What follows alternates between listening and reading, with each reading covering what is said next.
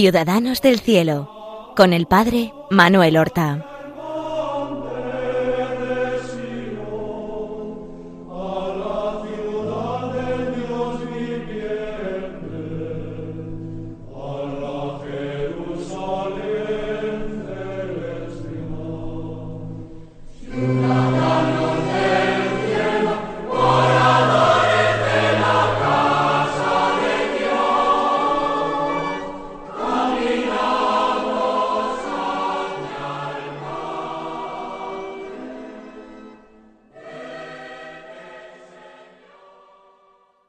Muy buenos días, queridos amigos. Vamos a dar comienzo a una nueva emisión del programa Ciudadanos del Cielo, en el cual nosotros queremos acercarnos a la vida y las virtudes de nuestros hermanos los santos. Queremos hacerlo no por el simple afán de erudición, no por pura curiosidad, sino con el deseo sincero de imitar las virtudes que vivieron los santos. Y a lo largo de estos años hemos eh, hablado de multitud de santos de diferente condición, de distintas épocas. A veces hay santos profundamente desconocidos y que, sin embargo, vivieron aventuras humanas apasionantes. Supieron domar su carácter, no siempre fácil, y consiguieron dar muchísima gloria a Dios. Conviene rescatar las vidas de algunos santos, de estos más desconocidos, que quizás vivieron hace mucho tiempo y de los que no tenemos excesivo número de detalles de la biografía. Por eso hoy les voy a hablar de San Guillermo. ¿Quién era San Guillermo? Un hombre de la Edad Media, un hombre que nació en la ciudad de Vercelli, en Italia, eh, que se encuentra en el Piamonte. Nació en el año 1085 aproximadamente, siglo XI, y sabemos que muy pronto fallecieron sus padres, padre y madre, y que quedó huérfano en plena niñez. Sin embargo, sus padres habían previsto, seguramente en testamento, esta contingencia y le habían designado tutores que se ocuparan de su educación, de su formación y de sus cuidados. Eran unos parientes que lo acogieron bien, le dieron una buena educación, personas que vivían la fe, que eran cristianas, y le inculcaron pues grandes deseos de servir a Dios. De forma que Guillermo fue creciendo, seguramente con las dificultades de carácter de las que hablaremos más adelante, pero fue creciendo en un ambiente eh, cálido de piedad, el amor y el cariño de una madre, de un padre, son insustituibles. Pero él halló en estos parientes que se entregaron a él de buena gana, de corazón, pues encontró unos sustitutos de sus padres bastante adecuados. Más aún, la falta de una madre, como le ha ocurrido a tantos santos, recordemos a Santa Teresa de Jesús, la pérdida de una madre cuando uno es niño o adolescente hace que a veces la persona piadosa se vuelque más en la figura de la verdadera madre que tenemos en el cielo, que es la Santísima Virgen María. Creo que ese fue el caso de Guillermo. Pero el carácter de Guillermo era un carácter inquieto. Era un adolescente eh, nervioso, quizás con una punta de hiperactividad. Para él vivir la religión no era quedarse simplemente en una habitación recitando largas oraciones. No era simplemente permanecer mucho tiempo en la iglesia. Para él la fe había que vivirla y vivirla en la acción, en la aventura. Parece que con catorce años él tenía un buen físico, era un chico sano y fuerte. Y con catorce años se decidió a vivir su fe convirtiéndose en peregrino. La peregrinación es siempre una eh, obra de penitencia. El peregrino no puede eh, comer y beber, eh, descansar como lo hace en su propia casa. Tiene que estar sometido a muchísimas contingencias, imprevistos. Se siente mucho más abandonado en manos de Dios, que es quien definitivamente marca la ruta, marca el camino. Hay tres grandes peregrinaciones que se hacen desde la antigüedad. Una peregrinación encamina nuestros pasos a Tierra Santa para venerar un sepulcro vacío, el sepulcro vacío de nuestro Señor. Otra peregrinación nos lleva a Roma, de ahí el nombre de romería. El romero es el peregrino a Roma, para venerar el sepulcro de los apóstoles Pedro y Pablo. Y la tercera gran romería de la cristiandad, la tercera gran peregrinación, es a Compostela, a Santiago de Compostela, para venerar el sepulcro del apóstol Santiago. Pues Guillermo, con catorce años, quiere vivir su fe con esta dosis de aventura, de esfuerzo físico, y con permiso de sus parientes, emprende el camino a Compostela, vestido pobremente, con una especie de túnica de, saco, ¿eh? de saco, un tejido muy burdo, y poniendo toda su confianza en el Señor.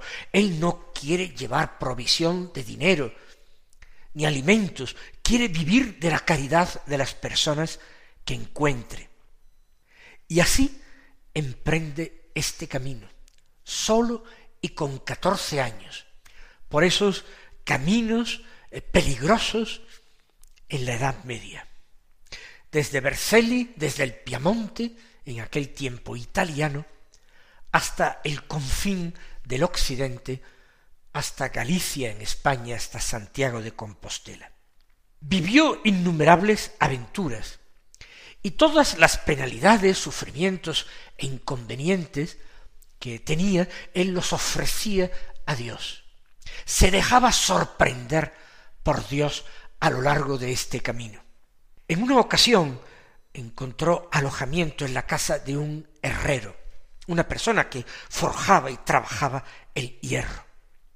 El herrero se prendó de este chico, tan joven, lo veía tan decidido, tan valiente, tan fuerte por dentro y por fuera, que puso su casa a disposición de este jovencito. Le hubiera gustado que se hubiera quedado en su casa como si fuera un hijo para siempre, pero este no era el proyecto de Guillermo. Guillermo con su simpatía conquistaba a muchas personas, se hacía querer, pero él tenía claro que debía continuar su propio camino. Y le pidió al herrero un regalo singular que a nosotros nos pone hoy los pelos de punta. Todavía ese camino no le parecía suficientemente difícil y penoso y le pidió al herrero que le hiciera de forja dos como grandes medallones o círculos de hierro con una cadena y se los colgó al cuello como un peso extraordinario que llevar consigo. Le parecía que caminaba demasiado cómodamente, puesto que no llevaba alforja ni mochila, porque se confiaba a la providencia a cómo le socorrían las gentes a su paso. Entonces quiso cargar con un peso extra, y dentro de su túnica, dentro de aquel sayal vasto, él llevaba aquellos dos discos, aquellos dos círculos de hierro, y los llevó durante casi toda su vida, incluso después de aquella peregrinación. No sabemos cuánto tiempo empleó, porque como los peregrinos de antaño, él iba parando y pasando temporadas en distintos lugares. Puede ser que tardara eh, más de un año en llegar a Santiago, y es lógico suponer que allí buscara ser escuchado en confesión, que allí pidiera perdón por aquellos pecados que cometieran, dejándose llevar a veces por su carácter impetuoso, por su orgullo, por su prepotencia juvenil. Lo cierto es que cuando él termina esa peregrinación, él se siente con ganas de más. Y regresado a Berceli, regresado a su tierra, concibe el deseo de peregrinar ahora a Tierra Santa, la gran peregrinación, mucho más lejos, habría que embarcarse, peligro de piratas. ¿Qué ocurrió? Pues que Dios no quiso que peregrinara. Puso en su camino tal cantidad de obstáculos, de dificultades, que él tuvo que abandonar esa idea tan querida de ir a Palestina y visitar los santos lugares en que vivió nuestro Señor Jesucristo y también para él de una forma muy particular en que vivió la Santísima Virgen María. Nazaret, Belén, Jerusalén, sonaban como música celestial a sus oídos, pero nunca, adelentémoslo, nunca llegó a visitarlos. Por tanto, ¿qué hizo? Ya que no podía peregrinar más, ya que no podía continuar su peregrinaje, fue, eso sí, a Roma, a esa tercera gran peregrinación del mundo católico. Esa la tenía mucho más cerca, en la península italiana. No conocemos detalles de su ida a Roma. Pero ya que había bajado hacia el sur desde el Piamonte a Roma, decidió continuar su viaje hasta el sur de Italia, hasta lo que entonces era el reino de Nápoles.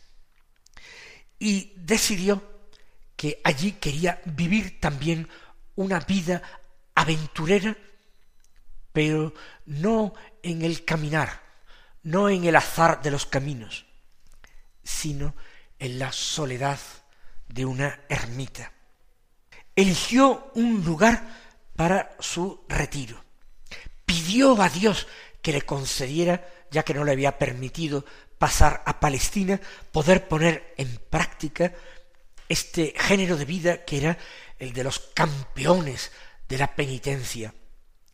La vida monástica se consideraba el culme de la vida cristiana, y Guillermo no era alguien que se conformara con menos. Él quería lo más. Y así encontró en Nápoles una montaña bastante solitaria, cubierta de bosques, y allí siendo muy joven, todavía adolescente, se entregó a la oración, a la penitencia, llamó tanto la atención lo recogido de su vida, su santidad y su juventud, que inmediatamente empezaron a acudir gentes a visitarlo, a llevarle limosnas, a deleitarse en la forma en que Guillermo contaba su vida y el peregrinar que había ya realizado a tierras tan lejanas como el confín de Europa hasta eh, Compostela. Se sentían atraídas por su simpatía y por su virtud. Incluso sacerdotes de pueblos cercanos movidos por la curiosidad y lo que se decía de este muchachito, fueron a verle y conversaban con él y terminaban edificados y conmovidos, porque aquel joven en tan poco tiempo había llegado a practicar virtudes bastante consumadas. ¿Qué ocurrió? Que la soledad de Guillermo empezó a verse poblada. Otras personas piadosas, jóvenes como él, muchos de ellos, querían imitarle y se fueron a vivir con él o cerca de él. No tenían regla, no era una orden religiosa, no seguían ni la regla de San Benito ni la de ningún otro santo. Vivían según el Evangelio, según las inspiraciones que Guillermo tenía. ¿Qué ocurre? Un grupo de gente muy joven, teniendo como, eh, diríamos, superior o líder o inspirador a un joven, a un jovencísimo muchacho. No termina, no termina de pasar mucho tiempo antes de que surjan eh, discusiones, eh, diferencias de opiniones.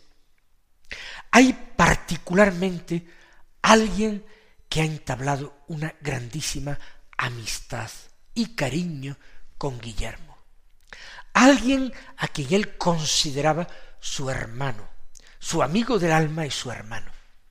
Se llamaba Juan, pero tenía un carácter totalmente diferente al de Guillermo. Guillermo era eh, inquieto, movido, activo, era alguien que tenía que pasar inmediatamente a la acción, alguien que no se podía estar quieto, que había peregrinado a Santiago, a Roma, que había intentado llegar a Tierra Santa. Juan era un muchacho apacible, dulce, tranquilo, mucho más pasivo que Guillermo, siempre en continua actividad, siempre planeando, siempre queriendo ser líder. Este Juan se llamaba Juan de Matera. Y ojo, la Iglesia lo venera hoy también como santo. San Juan de Matera y San Guillermo. Pero terminaron enfrentándose y peleándose. Sí, eso pasa en las mejores familias, eso pasa también entre hermanos, y entre hermanos que se quieren. Pero a veces las diferencias de carácter, las diferentes maneras de ver la vida, de enfrentarse a la vida, hace que surjan divisiones. ¿Y cuál fue el origen de la discrepancia y de la división? Pues que a Juan le parecía demasiado exagerado el estilo de vida que Guillermo quería imponerle a todos. Quizás el Señor te llame a ti por esa vida, de esa penitencia, de esa austeridad tan grandísima, de esos trabajos tan, tan intensos. Pero otros, Juan entre ellos y otros que eran más de la línea de Juan, querían una vida más suave, más tranquila, más pacífica, más puramente consagrada a la oración. Y Guillermo exhortaba a todos, como los antiguos eh, eremitas de Egipto, de Siria, los exhortaba al trabajo fuerte, trabajo en el campo, penitencias, acciones. Eh, Guillermo no atendía a los pequeños detalles, se le empezó a reprochar de que en la capilla que habían construido para tener ellos su culto faltaban libros, eh, libros de oración, libros para el coro, para el oficio divino, que no había ornamentos suficientes para celebrar la misa, los sacerdotes que iban allí celebrar la misa con solemnidad. Por otra parte, Guillermo no se detenía en gastos, era generoso, le venía el dinero de muchas limosnas y lo mismo que venía fácilmente el dinero, él lo gastaba generosamente en limosnas a los pobres, pero ya digo, sin comprar libros para el monasterio, sin comprar cálices, casullas, ornamentos sacerdotales. Esto Juan se lo reprochaba a Guillermo, cariñosamente, fraternalmente.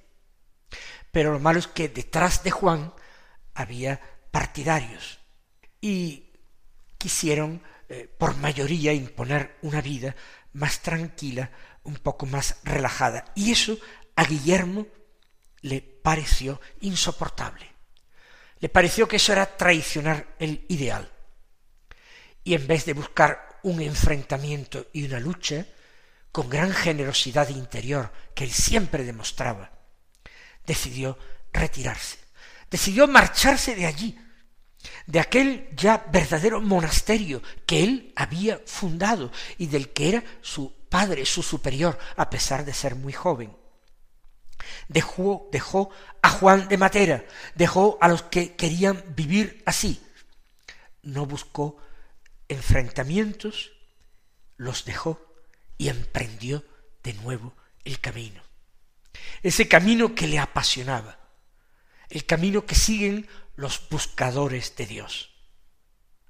Encontró más adelante, en el mismo reino de Nápoles, otro lugar que le gustó, el monte Cuneato. Y allí, pues, encontró un grupo de cazadores en el bosque que eran eh, empleados o siervos del señor de aquel lugar, el conde Roberto, que llegó a ser reconocido como rey de Nápoles. Pues eh, allí los cazadores se enfrentan con él. Él les reprocha y él les estorba a ellos en sus tareas de caza, en sus tareas cinegéticas, de tal manera que llegan a agredirle, maltratarle y herirle a Guillermo. Pero el, el señor, el conde, se enteró de aquel maltrato que habían dado a un solitario que estaba en sus bosques, y fue a verlo, y lo curó, lo cuidó, castigó al culpable, y lo protegió. Y le pidió a Guillermo, considerándolo un hombre santo, que sanase a aquel que le había ofendido, que había enfermado. Y Guillermo oró por él, y aquel criado también sonó, sanó. El conde quiso a toda costa que Guillermo se quedase en sus territorios. Le ofreció lo que necesitara para que edificara un nuevo monasterio, para que reuniera hermanos, que santificara aquella montaña, le ofreció regalarle toda la montaña para él, que ya no se pudiera cazar en aquella montaña para que tuviera la tranquilidad, el silencio, la soledad que ansiaba. Y Guillermo lo aceptó. Su vida, y era todavía bastante joven, daba continuos giros. Su vida de peregrino sometido a la sorpresa de Dios, la siguió viviendo incluso cuando él buscó esa estabilidad para Dios. Y empieza una nueva vida a la sombra de aquel conde para Guillermo. Pero continuaremos con esa vida el próximo día. Hasta ahora nosotros le pedimos al Señor que nos permita vivir nuestra propia vocación, eso sí, con la generosidad y limpieza de San Guillermo. Mis queridos hermanos, hasta la próxima semana recibid la bendición del Señor.